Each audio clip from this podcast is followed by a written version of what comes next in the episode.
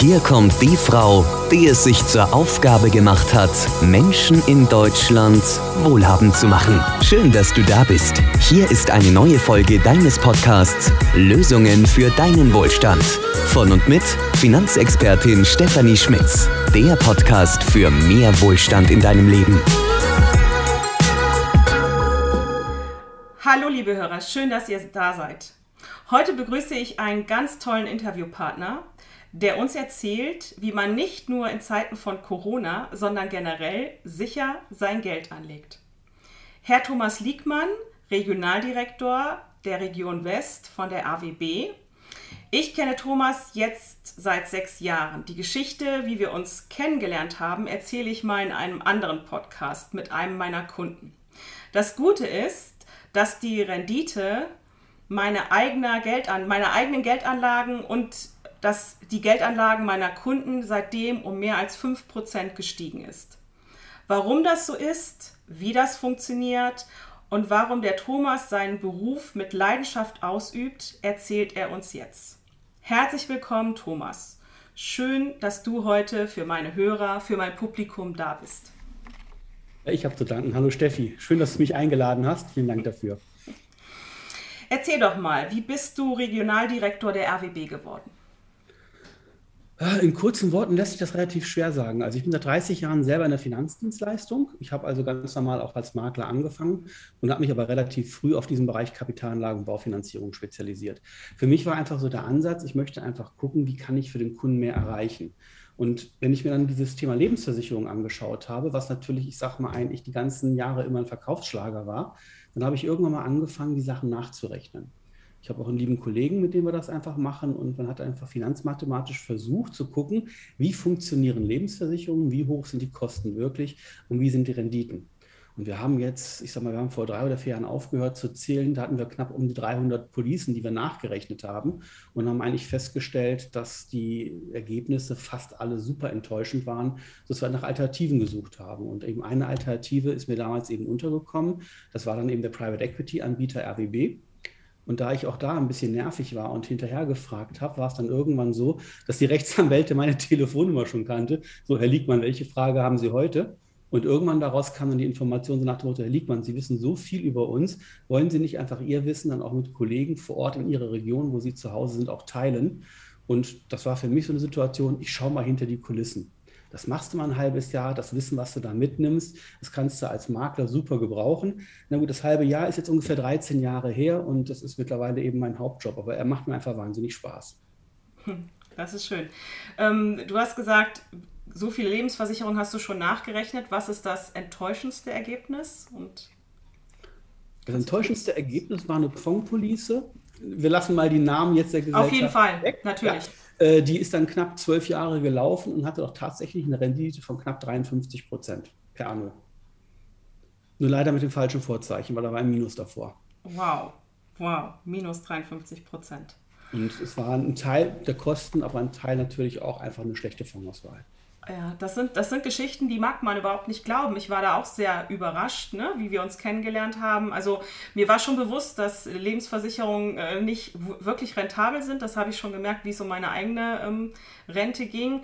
Aber dass man das wirklich nachrechnen kann und ähm, dann wirklich konkrete, messbare Ergebnisse hat, das habe ich halt auch wirklich erst von, von dir gelernt. Und ähm, dann habe ich ja was Gutes getan. Ja. Na gut, man, man, muss natürlich jetzt immer eins wichtig berücksichtigen. Also Lebensversicherungen, die Frage ist immer, unter welcher Voraussetzung schließe ich die ab. Wenn ich jetzt wirklich natürlich eine Todesverleistung haben möchte, wenn ich Berufsunfähigkeit haben möchte, dann habe ich natürlich einen Versicherungskern. Aber es gibt ja auch viele Kunden, die haben einfach das Produkt verkauft gekriegt als Kapitalsammelstelle, als Sparen fürs Alter. Und meine persönliche Meinung ist, dafür sind wenigstens die deutschen Policen absolut ungeeignet. Richtig, ja. Basierend also, auf der Berechnung, Entschuldigung. Gar keine Frage. Auch ich mache viele Baufinanzierung und ich finde, zu einer guten Baufinanzierungsberatung gehört auf jeden Fall eine Risikolebensversicherung. Und ähm, ich habe mal den ähm, Herrn Riester persönlich, nee, Herrn Rürup war es, Herr Rürup persönlich mhm. kennengelernt. Und er hat gesagt, es gibt eigentlich nur zwei Versicherungen, die ein Mensch braucht. Das ist die private Haftpflicht und die Berufsunfähigkeit. Und man kann viel über das Rüro-Produkt sagen, aber in dieser Aussage stimme ich zu 100% mit ihm überein. Berufsunfähigkeit, auch wenn ich eine Baufinanzierung mache und der Kunde hat das noch nicht, ist es immer ein ganz, ganz wichtiges Thema. Ja, und ich finde auch, dafür braucht man eine Lebensversicherung. Bin ich definitiv dabei. Ja. ja. Jetzt hast du gesagt, die RWB macht Private Equity. Was ist das denn und wie funktioniert das? Kenne ich nicht, was ist das? Na naja, gut, ähm, es ist ja wie oft so, dass man eben sehr viele englische Begriffe auch in der Finanzsprache hat. Private Equity ist eine Anlageform an nicht börsennotierten Unternehmen. Das heißt also, hier gehen Investorengruppen rein und beteiligen sich nur nicht ganz klassisch an Unternehmen, sondern die kaufen die Unternehmen.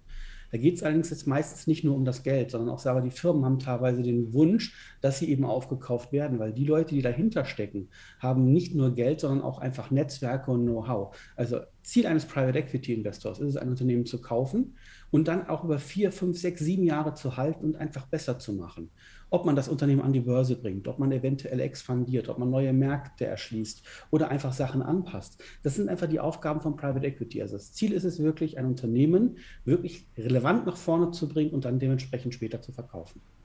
Aber eben nichts mit Börse. Da geht es auch nicht, ich gebe nur einfach Geld, sondern die Investoren sind selber auch vor Ort im Unternehmen. Und für die ist es einfach wichtig, dass dieses Unternehmen auch funktioniert. Ja, okay.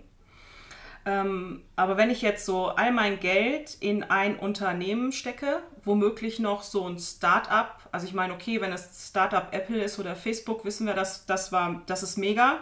Aber es könnte ja auch gut sein, dass so, ein, so, eine, so jemand, der Geld sucht, um ein Unternehmen zu gründen, nach zwei Jahren pleite ist und dann ist mein ganzes Geld weg. Stimmt.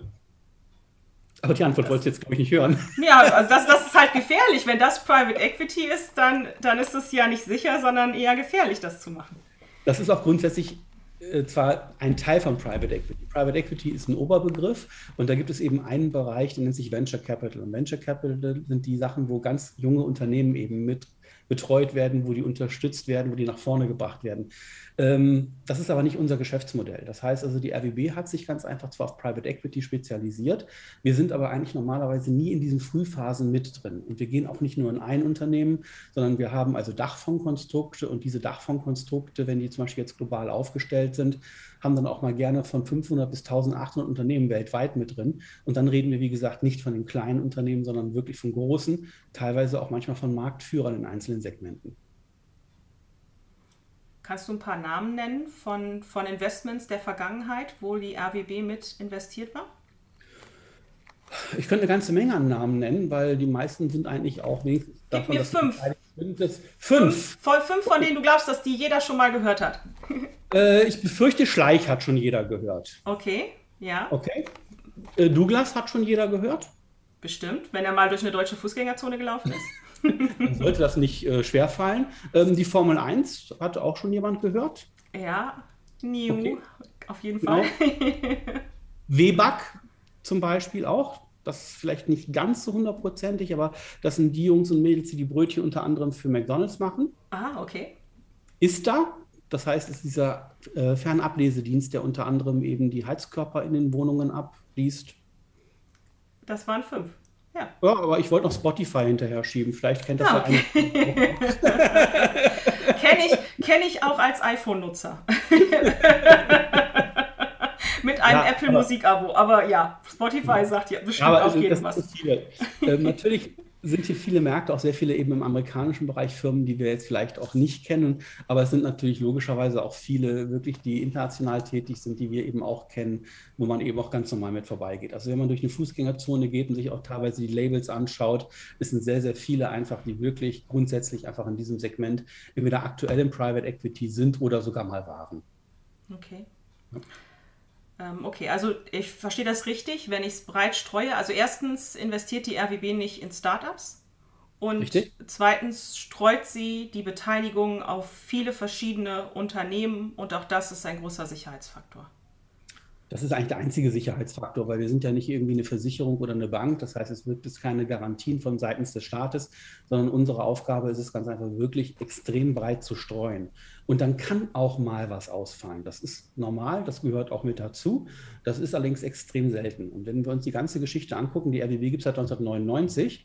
Wir haben derzeit die Situation, dass wir äh, in über 3000 Einzelinvestments drin sind und davon sind 159 Unternehmen die es nicht geschafft haben. Wenn man das wirklich mal prozentual sieht, ist das eine Ausfallquote von 4,92 Prozent, also von unter 5 Prozent. die, mhm. die es nicht geschafft haben. Und die anderen haben teilweise, ich sage mal, das Geld mehr als verdoppelt, sodass man das wieder eben ohne weiteres kompensieren konnte. Das klingt gut. Und die Investition in Private Equity, ist die mit hohen Kosten verbunden? Also ich sag mal, als ich die RWB damals gefunden habe und dann googelt man sie und was man im Internet halt findet, ist zum Beispiel eine Liste von der Zeitschrift Finanztest, so eine rote Liste und da stand die RWB mal drauf.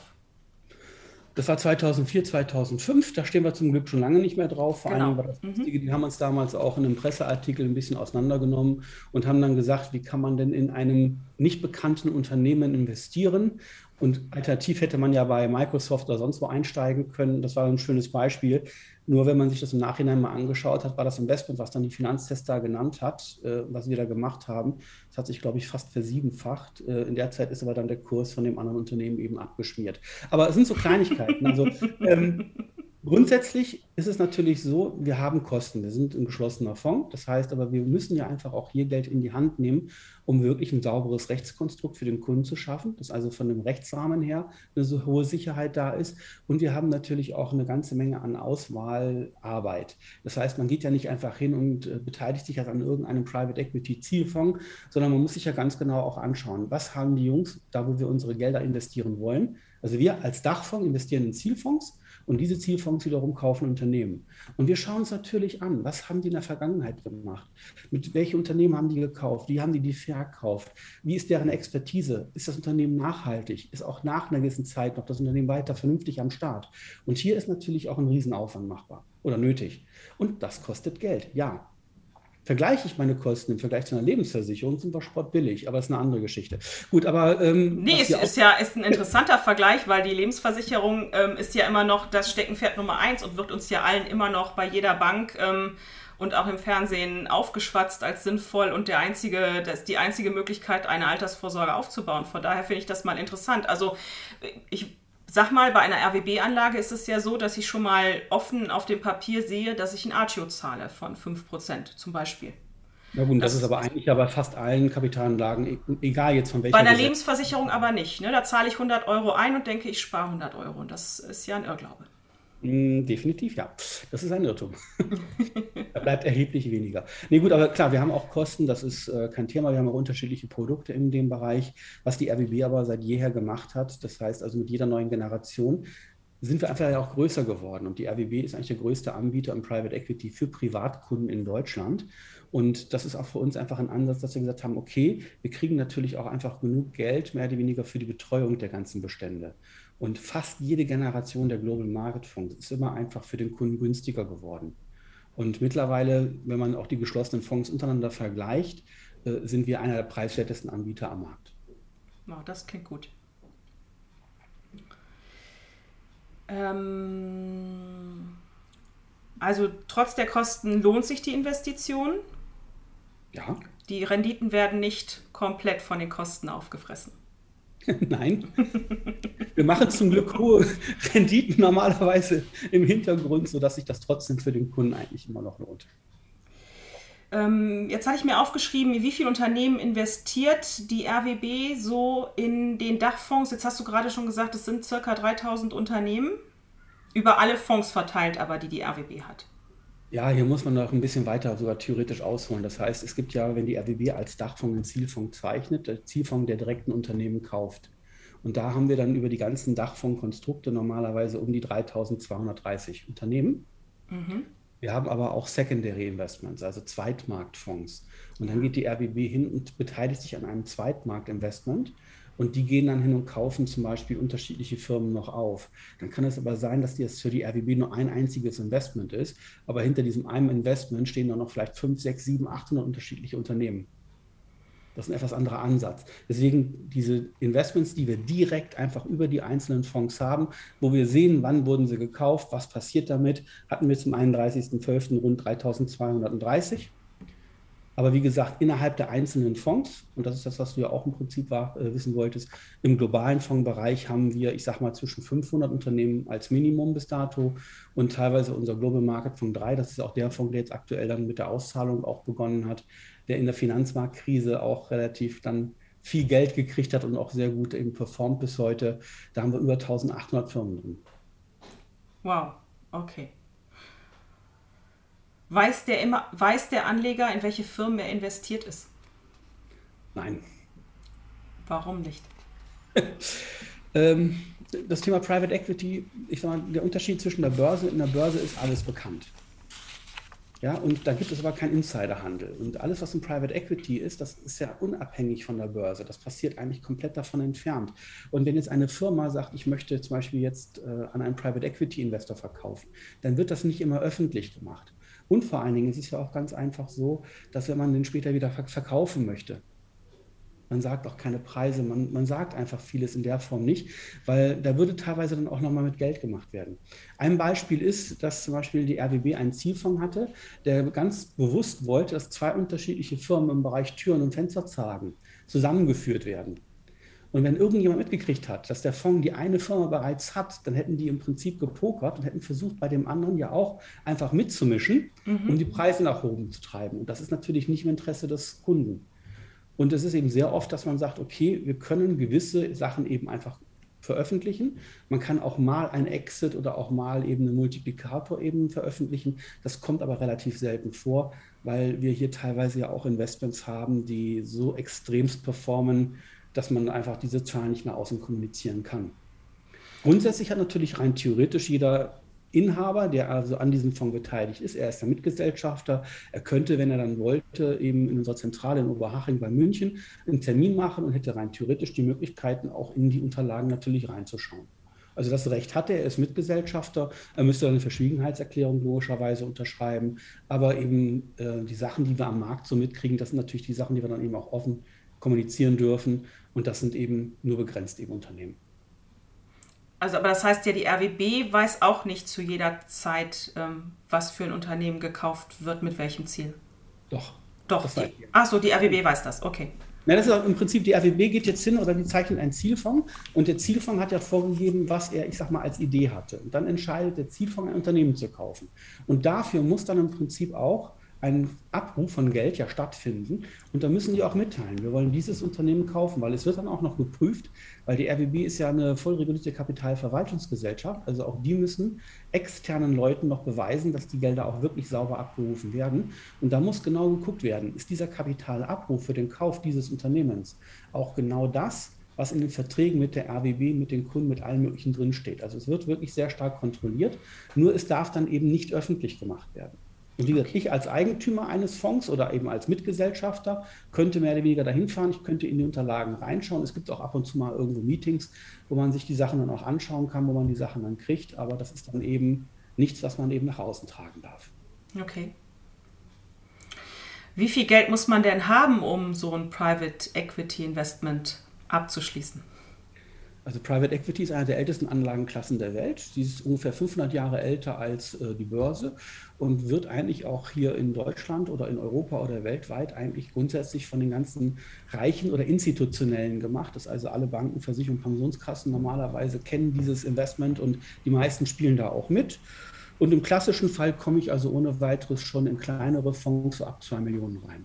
Ab 2 Millionen. Ja, das ja. wird bestimmt jeder Hörer des Podcasts äh, gerade auf der Bank liegen haben und wartet nur darauf, das investieren zu können. Ja, okay, genau. Aber wir wollen ja auch nicht den Kunden in den Fonds reinbringen, sondern die RWB macht sich ganz bewusst einfach die Aufgabe, dieses hochinteressante institutionelle Geschäft ja auch wirklich den Privatanleger zugänglich zu machen. Und das heißt also auch ein Anleger, der schon, ich sag mal, ab 25 Euro monatlich sparen möchte, jemand, der ab zweieinhalbtausend Euro anlegen möchte, selbst der kann eigentlich auch schon sich an diesem ganzen Konstrukt beteiligen und kann nachher auch sogar auch mit zweieinhalbtausend Euro schon an über 1000 Firmen beteiligt sein. Wow, das ist ja Wahnsinn. Ich hoffe, du verzeihst nur meinen, meinen Einstieg gerade eben, aber. Nein, wenn, wenn, hallo, hallo Hörer mit den zwei Millionen Euro, ich freue mich auf deinen Anruf. Alles gut. Gibt es eine Erfolgsgeschichte, die ganz besonders hervorsticht aus der Vergangenheit, über die du reden darfst? Ja, die meisten Sachen dürfen ja, wie gesagt, nicht öffentlich gemacht werden. Aber ich habe mir nur mal als Spaßeshaber die Firma Schleich rausgesucht. Die mhm. ist jetzt nicht so extremst toll gelaufen. Also Firma Schleich kennt ja jeder. Früher mal so in meiner Jugend waren das das Thema Schlümpfe. Mittlerweile machen die über 600 verschiedene Spielfiguren. Mhm. Insgesamt über 50 Millionen wurden bereits von diesen Figuren verkauft und die machen mittlerweile, beziehungsweise war 2017, so einen Bruttoumsatz von 160 Millionen. Wow. Und hier ist auch Private Equity ganz bewusst eben eingestiegen und da ging es auch wirklich darum, natürlich dieses Produkt auch einfach viel breiter eben aufzustellen, dass es auch weiter irgendwo konkurrenzfähig und marktfähig bleibt. Ja, der Private Equity Fonds, den wir hatten, der war siebeneinhalb Jahre an diesem Unternehmen dann beteiligt und hat das Geld, was er eben investiert hat, für 2,6-facht. Oh. Das ist nicht extremst viel, weil wir haben auch teilweise manchmal Exits, die erheblich größer sind. Aber ich habe mir einfach jetzt mal einfach Schleich rausgesucht, weil auch eben der Multiplikator eben öffentlich bekannt ist. Also den kann man auch aus der Presse eben sehen. Und das ist auch so ein bisschen so die Richtung, die wir haben. Also die meisten Unternehmensverkäufe, die wir im Durchschnitt haben. Ja, wir haben auch mal erheblich größere. Aber unsere Dachfonds, die performen im Schnitt mit dem Multiplikator 2. Bedeutet, aus einem investierten Euro mache ich zwei. Und das aber schon nachdem auch Unternehmen ausgefallen sind. Also das ist wirklich so rein, was mehr oder weniger eben netto überbleibt. Und wenn man noch so ein bisschen noch zu Unternehmen eventuell erzählen kann, äh, manche kennen ja auch die Sendung äh, Höhle, Höhle, der Löwen. Die Höhle der Löwen, ja. Mhm. ja. Da ist ja mittlerweile, ich weiß gar nicht, die wievielte Staffel das jetzt mittlerweile auch ist. Und da geht es ja eigentlich auch um Private Equity. Aber genau dieses Geschäft, was die Jungs und Mädels da machen, das ist ja nicht das, was wir machen, weil die machen ja wirklich eine Frühphasenfinanzierung. Also meistens, also Startups. Startups, genau. Startups. Ideen, mhm. Gründungen und, und, sonstige Sachen. Und eins, was man einfach erzählen kann, es gibt da im, äh, ja, Ökoton heißt die Firma, mehr oder weniger, die dahinter steckt. Das ist der Mutterkonzern. Die haben 16 unterschiedliche Firmen mit drin, unter anderem eben eins, was dann auch damals da vorgestellt wurde, und zwar Little Lunch. Little Lunch, ja. Little mhm. Lunch. Das heißt, die wurden dann eben von Frank Thiel und der Judith Williams dann gekauft wurden so weit dann, sag ich mal, aufgepäppelt, dass jetzt dann mehr oder weniger eben dieser Mutterkonzern Ecoton die Sachen eben mit drauf hat und einer unserer Private Equity Fonds, und zwar der Fonds PAI Partners, das ist ein französischer Fonds, der hat aktuell diesen Mutterkonzern gekauft. Und das, das heißt, Little Lunch gehört jetzt zur RWB im Moment. Genau, das heißt also Kunden, die aktuell sich zum Beispiel an solchen Produkten auch beteiligen, hätten unter anderem oder sind Miteigentümer dann natürlich nur zu einem Bruchteil eben von Little Lunch. Kriege ich dann die Suppe umsonst nach Hause geschickt? Ich glaube nicht. Aber die sind, die sind gut. Mhm. Ne? Aber das war zwischendurch auch mal, wo dann auch mal ein Douglas oder ähnliches hatte, ist dann nach dem Motto, okay, ich weiß, ich bin Douglas beteiligt, da gehe ich da mal hin. Ne? Ja, ja, natürlich. Der Gang durch die Fußgängerzone macht noch mehr Spaß. Ja. Welche Anlagemöglichkeiten gibt es aktuell bei der RWB? Also die RWB hat zwei unterschiedliche Private Equity Fonds momentan noch in der Platzierung. Das heißt also bis zum 30.06. gibt es den Global Market Fonds 7. Das ist eben ein weltweit streuender Fonds, der ja auch reinvestiert und tesoriert. Also wir haben hier normalerweise eine Laufzeit, das heißt der Fonds fängt dann an auszuzahlen 2028, mhm. geht dann voraussichtlich bis 2033. Und hier wird dann wirklich eben weltweit oder in den normalen, vernünftigen Staaten. Also wir haben da jetzt nicht irgendwelche Schurkenstaaten oder sonstige Sachen mit dabei. Also man guckt schon, dass man sehr sauber das Geld auch investieren kann. Darf ich dich ganz kurz unterbrechen und das, weil ich, ich hole mal ein bisschen weiter aus, weil ich weiß, der Kunde wird das fragen oder der Hörer fragt sich das auch. Du sagst, die Auszahlung beginnt 2028. Und ja. dann sagst du, der Fonds läuft bis 33. Aber wenn doch die Auszahlung 2028 kommt, ist der Fonds doch dann fertig. Dafür muss ich dann auch weiter ausholen. Auf jeden Fall, wir haben die Zeit und wir hören dir gerne zu. Also wenn, wenn die RWB als Dachfonds einen Zielfonds zeichnet, dann macht die normalerweise mit diesem Zielfonds ja Verträge. Mhm. Und ich sage mal so, im Schnitt ist es so, dass man einen Vertrag eigentlich mit denen macht in zehn Jahre. Das heißt, während der ersten fünf Jahre darf der Zielfonds Unternehmen kaufen, darf also dafür Gelder abrufen. Ja. Meistens ist es dann eben so, dass danach dann mehr oder weniger, falls nicht alles Geld abgerufen wurde, der, und der Fonds nur noch Geld für diese bestehenden Unternehmen mit abrufen könnte. Okay. Aber eigentlich ist es normalerweise während der nächsten fünf Jahre die Aufgabe von dem Fonds, das Geld dann einfach wieder auch, also die Unternehmen zu verkaufen und das Geld dann eben zurückzuführen. Der Fondsmanager hat natürlich auch das Recht zu verlängern. Und das ist eben der Unterschied. Wir sind hier im Private Equity, also im institutionellen Geschäft. Da geht es nicht darum, rein, raus. Da geht es nicht um diese Schnelligkeit, sondern geht es wirklich auch darum, einfach natürlich ein Unternehmen bestmöglich zu verkaufen. Und gerade jetzt in jetzigen Zeiten, wenn man sich das anschaut, wenn momentan vielleicht der Markt nicht so gut ist, wo man sagen könnte, okay, ich kann momentan nicht den Preis erzielen, den das Unternehmen wirklich wert hat, dann wartet der auch mal ein Jahr oder zwei.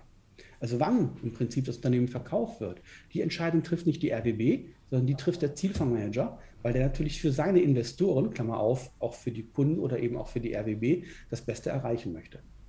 Und das heißt, wenn so, wenn ich einen Dachfonds zeichne, in dem sind 800 Unternehmen, dann können die nicht alle am 31.12.2028 verkauft werden und die Gewinne können nicht sofort zurückfließen, sondern die 800 Unternehmen werden nach und nach verkauft und deshalb hat man nicht einen Auszahlungstag, sondern man hat eine Auszahlungsphase, die dann bis 2033 geht.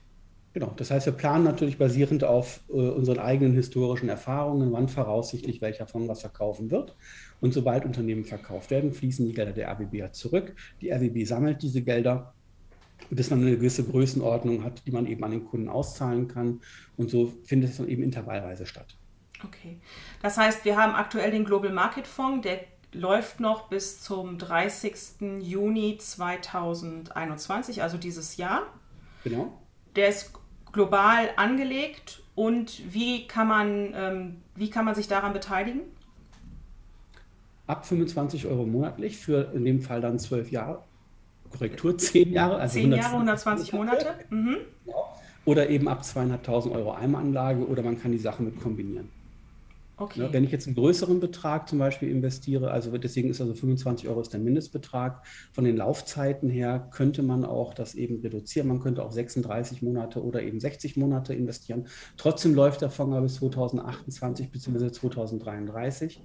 Nur eben, da müsste ich dann mindestens einen höheren Betrag haben. Also wenn ich durch 36 Monate eben einzahlen möchte, weil ich bin vielleicht was älter, ich möchte die nächsten äh, paar Jahre noch ein bisschen zahlen und erwarte das Geld dann erst später, dann muss ich mindestens zum Beispiel 100 Euro eben starten. Also wie gesagt, bei 25 Euro Zahlung, 120 Monate, 10 Jahre oder eben einmalig zweieinhalbtausend Euro oder eben in Kombination. Und nach oben hin ist natürlich die Grenze offen. Ja, okay. Aber nur so mal als Info für dich, also wir haben im Schnitt, wenn man sich so die Menge der Zeichnungsscheine anschaut, sehr viel natürlich auch Kombinationen. Wir haben auch sehr viele Kunden, die auch erheblich mehr investieren. Wir haben natürlich auch dann die kleineren Sachen, weil manche auch hingehen und sagen, ich mache das vielleicht für mein Enkelkind, für mein Kind oder keine Ahnung was oder eben für die eigene Vorsorge.